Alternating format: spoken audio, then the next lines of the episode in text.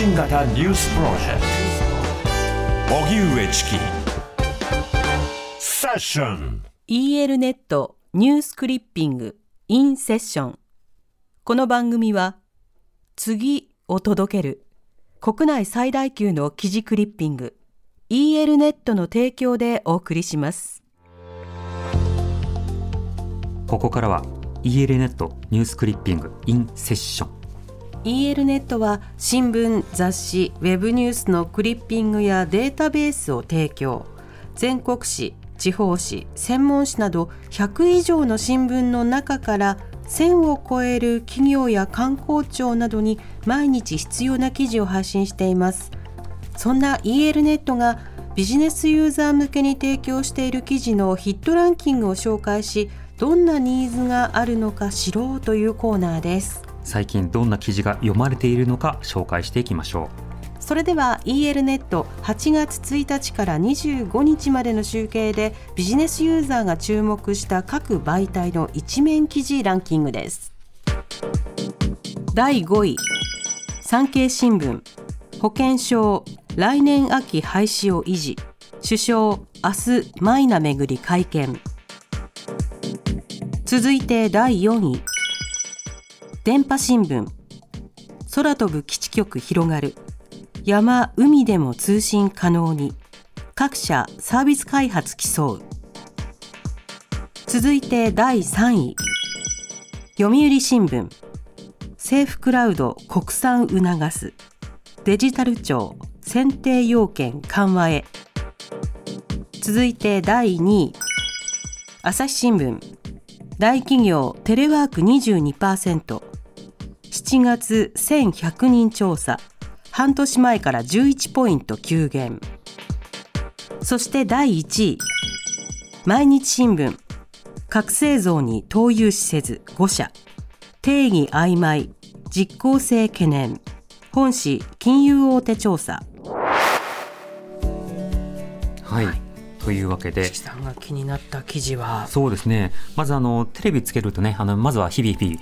暑い。はい。ラジオつけても猛暑。暑いっていうところから入ると思うんですが、暑いっていうニュースは特にその読まれるわけではありませんで、えー皆さんビジネスユーザーの方はさて今後どうなるのかという記事を読む傾向があるわけですね。はい。第5位、えー産経新聞の保険証をめぐる記事なんですが、えーこの記事の中ではそのマイナンバーをめぐるそのトラブルを受けて想定権をしたよと。その上で保険証をどうするかってなった時に8月3日いや秋の廃止は維持するんだということを首相が会見で発言しますよというそうした記事が載ってたんですね。はい。で、えーこの記事の中で興味深いのはマイナ保険証をめぐって自民党の中でも実は意見が分かれているというところが書かれてるんです、まあ、例えば自民党の萩生田さんとか世耕さん。これは保険証の廃止の延期容認、まあ、延期した方がいいんじゃないの？っていうふうに取ってる立場だと。一方で河野太郎さんは予定通り廃止っていうのことで、まあ強硬路線と、まあ、慎重路線とが自民党の中でもあった中、岸田さんはやっぱり廃止しますという方向で、まあ、舵を切ったというような、そうした舞台裏なども書かれているということもあって、まあ、マイナ保険証の中でもこの記事読まれていましたね。えー続いてなんですけれども、えー第4位にありましたね、えー電波新聞です。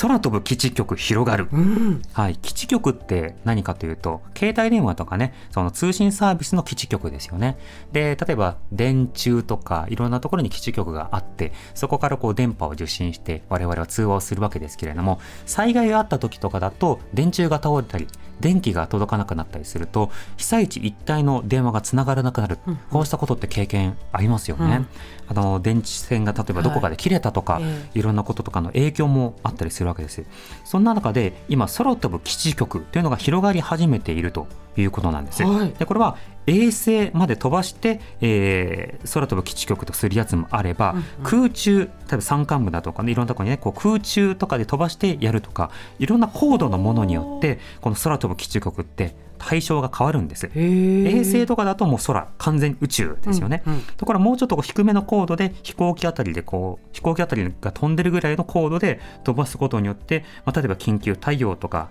あの抜け目が生まれてしまったようなスポットに送るとか、いろんな対処ができると、あまあ、東日本大震災の時もねその基地局の、えー車が、うんあの現地に行って、はい。でそこでこうでっかいアンテナあってでそこのアンテナからあの電波が各ユーザーのところに届いてでエンドユーザーが電話をかけられるようになった。だからあちこちにこうソフトバンクとか au とかドコモとかの車あったじゃないですか。うんうんそうしたものが今度はえドローンであるとかえそうしたものなどに変わっていくかもよというそうしたニュースですね。はい。そして3位読売新聞の政府クラウド国産促すということなんですがえ政府クラウドとは一体何かというとか？今国と地方自治体共通の IT 基盤であの例えばマイナンバーってどこかに個人情報を貯めてそこを全員がアクセスするっていう格好ではなくて、うん。このデータはここが持ってるここがこれが持ってる地方ごとに持ってるデータ違いますっていうことでバラバラになっているじゃないですか、それをまあ、えーマイナンバーで駆使をさせるって格好になってるんですけれども、まあ、読み取れるっていう格好になってるんですがそのクラウドサービスを提供できている企業って今のところ外資系アメリカの大手 IT 企業しか選定されていないんですって。でそれは要件がとても厳しいからでそれをクリアできるのは海外のメーカーしかないからのようなんですけれども、はい。そこにまあ国産の企業も参入できるように要件をこう緩和していく方向でいくということなんですね。でこれはまあビジネスユーザーにとってはあ国内でチャレンジできるような素地が生まれるんだなというような反応もされる一方でもう一つ気になるところありますよね。緩和するってことは大丈夫っていう心配も当然出てくるわけですよ。そうですね。で緩和することによって競争が激しくなって切磋琢磨できるっていう部分もあれば緩和したことなどによってそれでいろいろなものがなんでしょうねこう適当になってしまうと困るなという、まあ、そのあたりのことも含めて国産クラウド化といった時にこの国産ブランドを直ちに良きということではないので適切なチェック機能をどうするのかというそうした関心もね含めて、えー注目されています。なお、えーこのデータっていうのは国内で保管することが条件でえー日本行政機関が管理するということになっています。だから大丈夫。うん。って取れるかどうかはそうですね。れは人それぞれですね、はい。私は南部さんの渋い顔を見逃さなかった。今うんって。表情に出ますね、うん。第2の朝日新聞、えー大企業テレワーク22%はい。半年前から11ポイント急減です。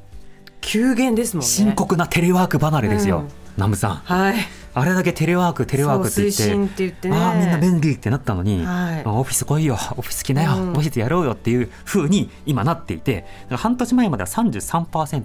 でも一時期から6割7割って言われたもう目指そうよって言ってたのがまあ3割止まりかって言ってたのがこれが2割ですよ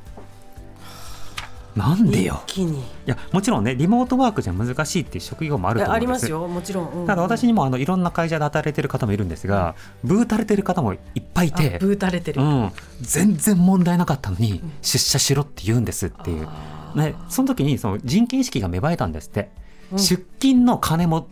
あそれからその時間分の給料もくれと、うん。出勤って労働じゃないかというふうに思って、なんかそういったようなその交渉しようかなというふうに言ってました。まあだからリモート離れとかが気づかされることもあるんでしょうがテレワークが単に下がるっていうことがねちょっと QOL 人々のね幸福追求とかが下がると嫌ですね。働く環境がねまたガラッと変わるってことですからね。ね。で1位なんですけれども、はい。これ毎日新聞の調査独自調査でして、えー各製造に投資せず投融資せず5社ということであのこれ、えー毎日新聞が金融大手12社にアンケートを実施したんです。で、えー各関係の、えー製造企業ななどに対する融資や投資これをする構えはありますかと聞いたところ4社はしないって言っていて、うんうん6社は、えー各に利用されてないかどうかをえー使途を確認しますというふうに言っていたと。だからアンケート対象12社のうち10社は基本的には消極的えーしませんっていうことで残りなどもあの基本的にはその慎重に対応するというような格好になっていくと。でこれどういうことかというともともとあの核兵器製造などに対する、えー禁止規定っていうのはいくつかのメガバメガバンクの中でもともと策定され続けていてで人道的な見地であるとかさまざまな動向の中からこういったものを銀行が作ってたんですって。だから例えば企業とかがねその軍事開発だじゃあ核開発だって言った時にいや銀行はそこに融資しませんと、うんうん銀行としてはそこに融資するわけにはいきませんうんっていうふうに独自ルールを定めているところが今多くあってだからそのそんな簡単に核作るっていうことをどこかの企業が言ったとしても、うん。いろんな歯止めがあるんだということが見えてくる。うんうん。で今海外なども含めてあの ESG 投資とか ESG って注目されるじゃないですか。はい。いいエンバイロメントの環境で、S は社会の,、うん。あのソソサイエティの S ですね、うん。で G がガバナンス、うん。ガバメント。これに、えーしっかりと適合した投資などをしなければ信頼されないしリスクにもなるよというような観点からえー投資家のマインドというのが作られていて今金融機関で海外でも同じように、えー核兵器への製造に対するえー投資などを抑制しようということを独自に進めている動きがあると。でそのレポートの中では、はい日本というのはとにかくそのレポート作り指針作りが少なかった。海外評価では特に低かった。そういった状況の中でも日本でも作りつつあるよという動きが紹介されているということで、うんうん、へーって感じですよね。うん、へーって感じです。透明性大事ですからね。そう、ほら半沢直樹とか見ちゃうとさ、ドラマかよって話ですけど、メガバンク、金儲けみたいなイメージあるかもしれないけど、それぞれの企業の中でやはり投資することによって、人々の信頼を裏切るっていうことがさまざまなその銀行のねあの持続性とも反するよねということなども含めて書かれていたんですね。これはね読んでてへえそういった動きがあるんだということと、毎日新聞のこういった調査報道、すっごい大事だと思いました。うん。って思いました。さらに続きもねあの見ていきたいなと思います。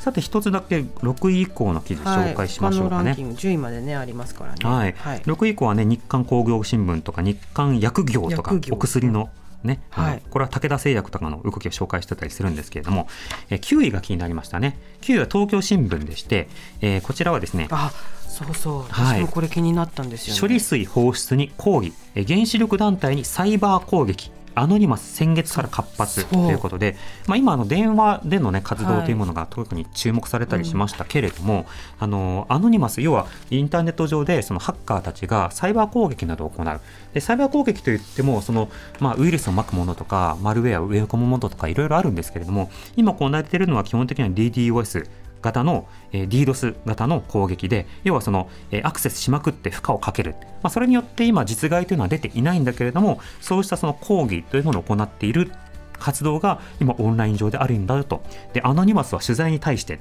取材がアノニマスに答えるのかと、えー、日本政府の処理水放出の意思決定に市民が参加しておらず透明性がないということを攻撃の理由だとしているということなんですね。まあ、このようにその、まあ、いろいろなネットハッカー集団などの動きも出てきているということが紹介されていました、はい、さあ最後にプレゼントのお知らせです、うん、ニュースクリッピングのコーナーは月末火曜日に放送しています。コーナーの感想を送っていただいた方5名様に図書カード5000円分をプレゼントしますコーナーの感想とお名前住所電話番号をお書きの上 ss954-tbs.co.jp までご応募ください。締め切りは今週いっぱいです。以上 EL ネットニュースクリッピングインセッションでした。EL ネットニュースクリッピングインセッション。この番組は次を届ける。国内最大級の記事クリッピング EL ネットの提供でお送りしました。